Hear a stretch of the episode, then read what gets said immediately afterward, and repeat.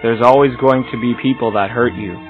So what you have to do is keep on trusting and just be more careful about who you trust next time around.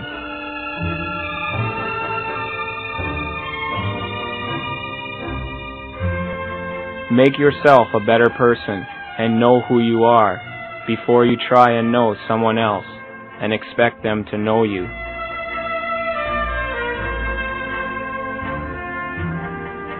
Remember, whatever happens, happens for a reason.